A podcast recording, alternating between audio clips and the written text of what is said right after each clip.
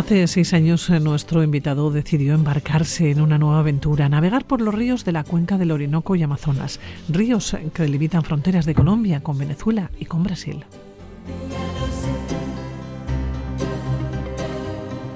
Un territorio que antes de los acuerdos de paz eh, con las FARC eran casi inaccesibles y de los que apenas existen crónicas.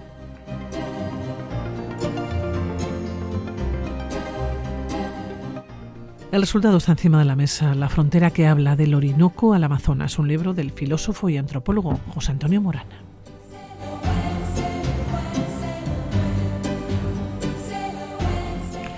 José Antonio Morán, ¿cómo estás? Muy buenos días. Hola, muy buenos días, perfectamente. Bueno, ¿qué tiene el movimiento indígena que te ha atrapado a lo largo de los años, a lo largo de muchos años? ¿Por qué has analizado las sociedades indígenas, su aspecto político, su aspecto social? Eh, ¿Cómo comenzó tu viaje por el mundo de la antropología ¿no? y de los pueblos indígenas?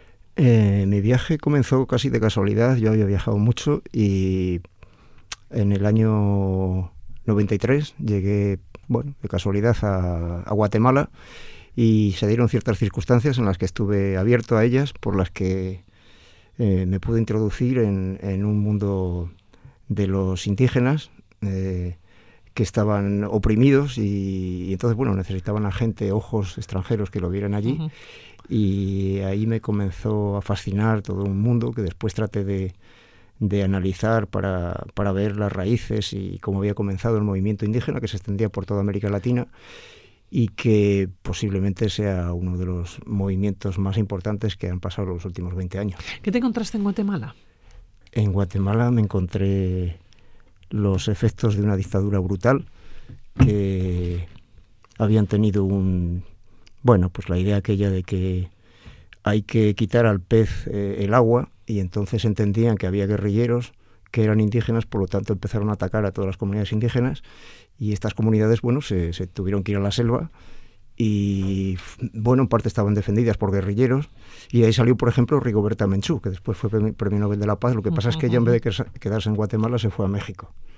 Y bueno, pues era una, historia de, en Guatemala en concreto, de masacre absoluta, pura y dura, sí. Familias que huían de sus casas, que se tenían que esconder en la selva, en las montañas, huyendo de alguna manera, ¿no? De los ataques. Completamente, sí. Sí, sí, sí, era como, completamente, bueno, tenían que huir. Eh, pues hay episodios, nosotros, yo después estuve ahí en una participando en una comisión de la verdad para cuando llegara el momento de, hacer justicia y tal, que llegó después, ¿no? Y era, era estremecedor ir por las, por las casas y por las eh, comunidades mm, que estaban escondidas y te contaban las masacres que había habido, desde que los encerraban en una escuela a todos, eh, prendían la escuela, los que salían los mataban y los que huían, claro, pues se, escondían por allá, sí. Años más tarde volviste, estuviste en las comunidades eh, indígenas también o, zapatistas en Chiapas. Sí, después estuve en Chiapas porque... ¿Por qué fuiste a México? Pues fui a México precisamente porque había conocido una, una realidad eh, la, de, la de Guatemala. Te quedaste marcado. Una realidad, sí, aquella era una realidad de sangre y fuego realmente. Y, y después, bueno, eh, ya eh, quería conocer unas comunidades que llevaban más tiempo arraigadas ya, las comunidades zapatistas, y necesitaban también a gente de fuera para que estuviera allí por el acoso de, los militares y así.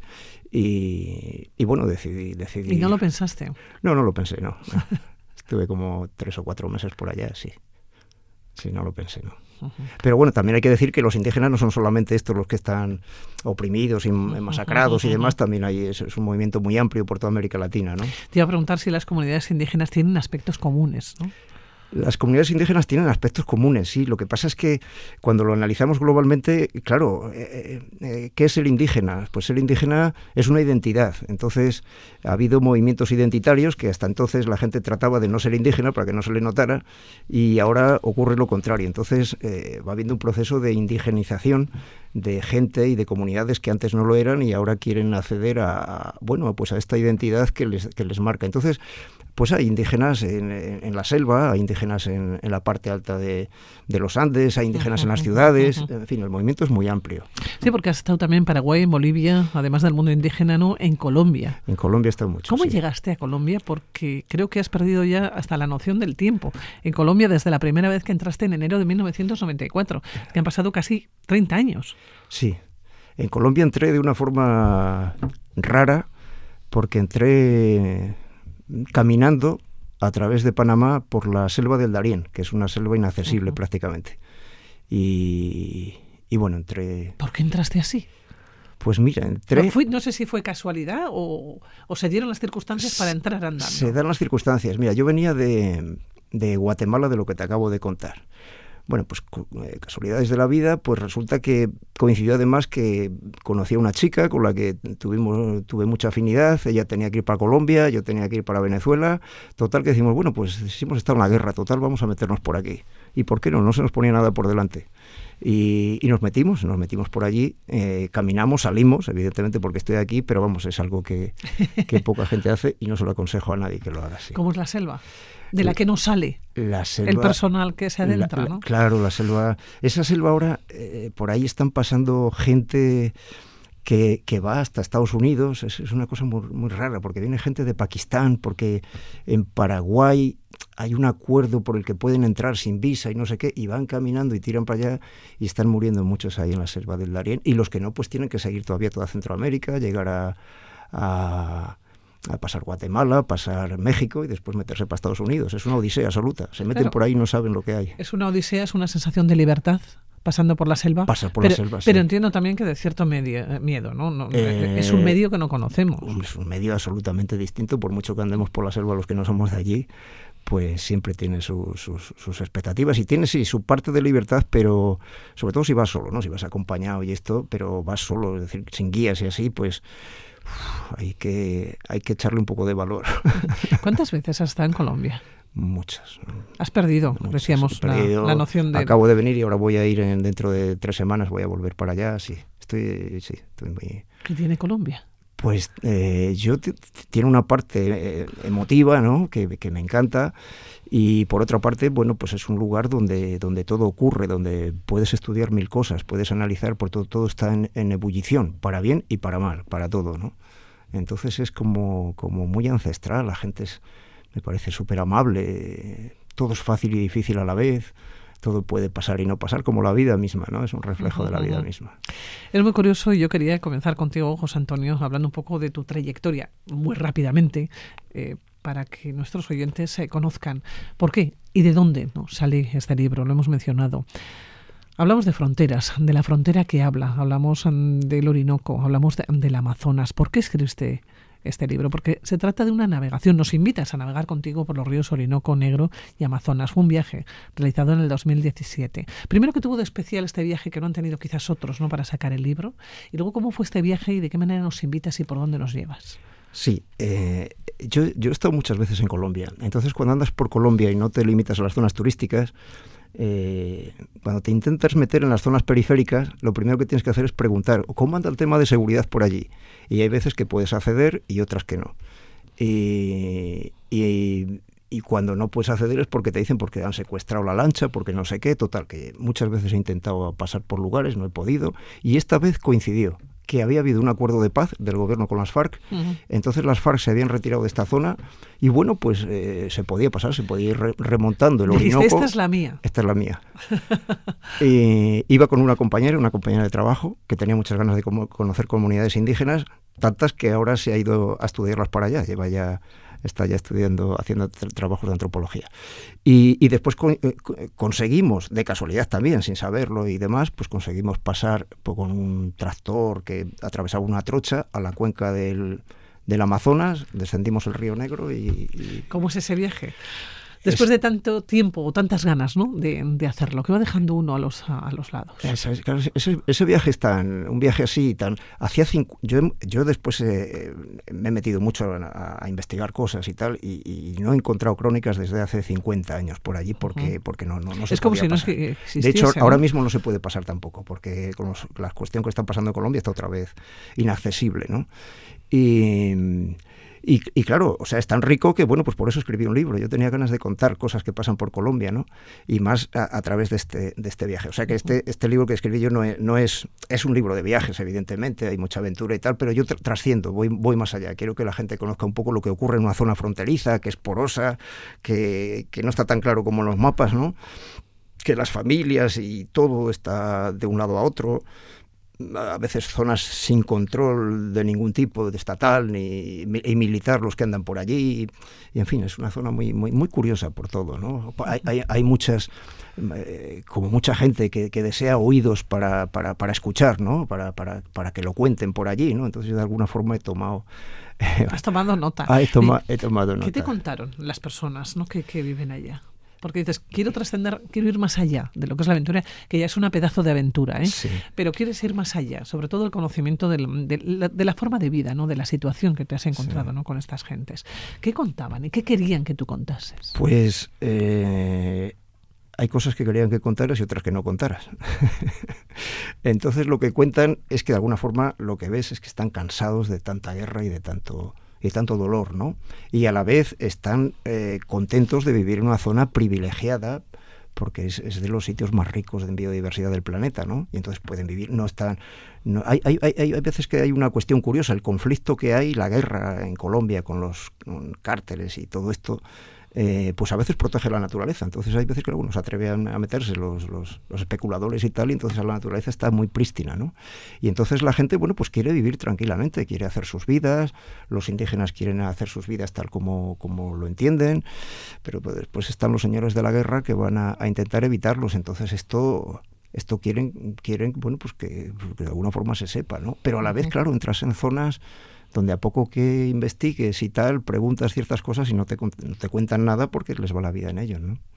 Porque estas personas que viven por ahí, eh, antropológicamente a veces se les llama los anfibios sociales, que tú les preguntas, pero bueno, si eh, pasan por aquí unos y matan a unos y vienen y matan a otros y no sé qué, y, usted con quién está? Y, te dicen, eh, hermano, yo con el fusil más cercano, ¿qué voy a hacer? A cada uno que viene le dure de razón. Hay que sobrevivir. Tienen que sobrevivir. Entonces estas experiencias no están, te están hablando, la frontera te está hablando. Qué sensación, ¿no? Que te digan eso.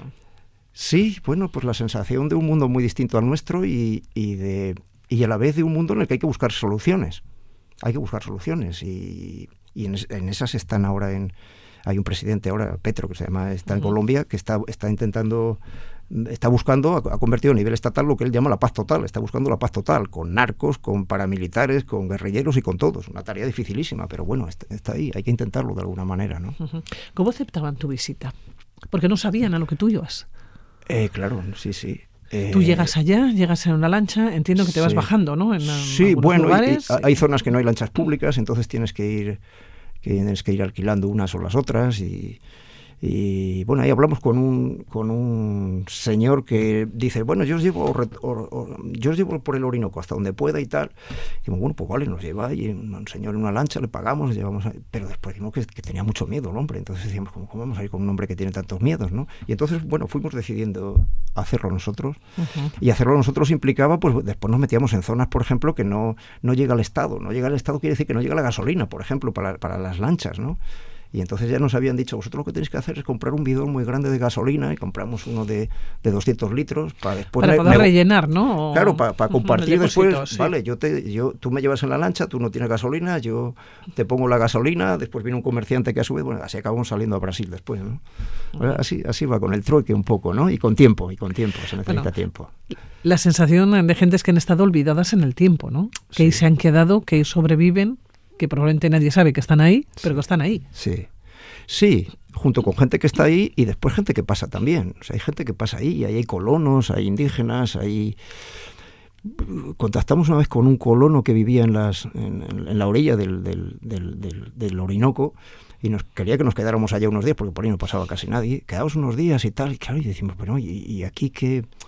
No, no, que los guerrilleros paramilitares. Dice, bueno, sí, de vez en cuando vienen los del ELN, que son Ejército de Liberación Nacional. Dice, pero nada, esos pasan por aquí y se van, y a veces me piden la lancha, y digo, ¿cómo te quedas ahí? ¿no? Y, nos fuimos, claro. Nos fuimos ¿En algún sitio o en algún momento has pasado miedo? Mm, yo he pasado miedo, sí. Aquí no, en este viaje, tensión, tensión sí, pero miedo de decir esto no. No, porque uno de los personajes con los que pudimos hacer un viaje eh, nos sorprendió enormemente eh, por el cuando ya atravesamos el ascendimos el Orinoco atravesamos a la cuenca del, Amazonas y bajamos por el Río Negro. Entonces eh, y fuimos estuvimos como 10 días en un bongo una especie de barquito con unos indígenas y un comerciante que iba a vender mañoco que es una especie de pan a Brasil y tal bueno. Y el caso es que con este hombre, bueno, así contactamos y tal, hasta que nos dimos cuenta que este era un ex guerrillero de las FARC, eh, de los que después del acuerdo pues estaban buscando la vida, cada uno se busca la vida como puede. Y entonces eh, no sabíamos si, si, preocuparnos más o menos. Y le preguntamos, oye, esto, si nos hubiera, hubieras visto por aquí antes de los acuerdos, nos ves por aquí, ¿qué hubiera pasado? Y, nos decía, pues hubieran sido unos melocotoncitos pelados, vamos, no hubieran durado nada por aquí. Pero a la vez sabíamos que este hombre em, podía protegernos, porque sabía, con los militares no se llevaba bien, los militares le conocían, pero por ejemplo, pasar una frontera con Venezuela, pues teníamos nuestras dudas, una frontera muy perdida ahí en la selva, pero este hombre nos protegía después en el fondo, ¿no? Entonces que está todo mezclado, está todo mezclado. Y qué difícil. Qué difícil a veces, ¿no? Pero mm, forma parte de la manera de ser de los seres humanos, ¿no? Que somos muy poliédricos. Sí, efectivamente. Somos capaces de hacer lo mejor, pero también lo peor. Sí, así es. Y de las circunstancias que van marcando ¿no? en la vida. Y, Sin dudarlo. y hay vidas más fáciles y otras más complicadas. Sí. Sin dudarlo. ¿Vuelves a Colombia? Sí, vuelvo a Colombia, sí.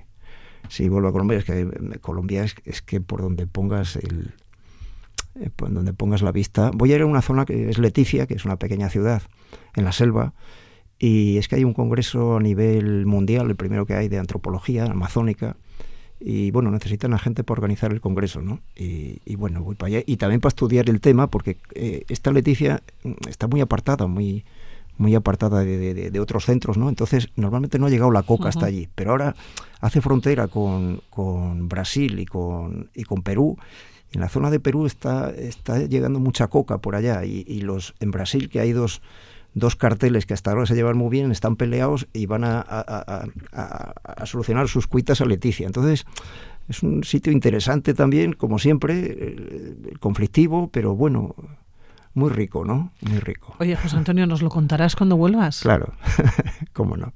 Bueno, pues eh, nos volveremos a poner en contacto contigo, José Antonio Morán. Nos quedamos con este libro, con la frontera, que habla, recuerden, ese viaje que decíamos por el Orinoco o desde el Orinoco hasta el Amazonas, el Río Negro, con sus vivencias, con sus historias. Un libro que, que, es, que va más allá de lo que es la pura aventura, sino que tiene un trasfondo ¿no? antropológico, social ¿no? y filosófico. José Antonio, que muchísimas gracias, que todo te vaya bien. Muchas gracias a ti. Ya nos contarás. muchas gracias, claro que sí, con gracias. mucho gusto.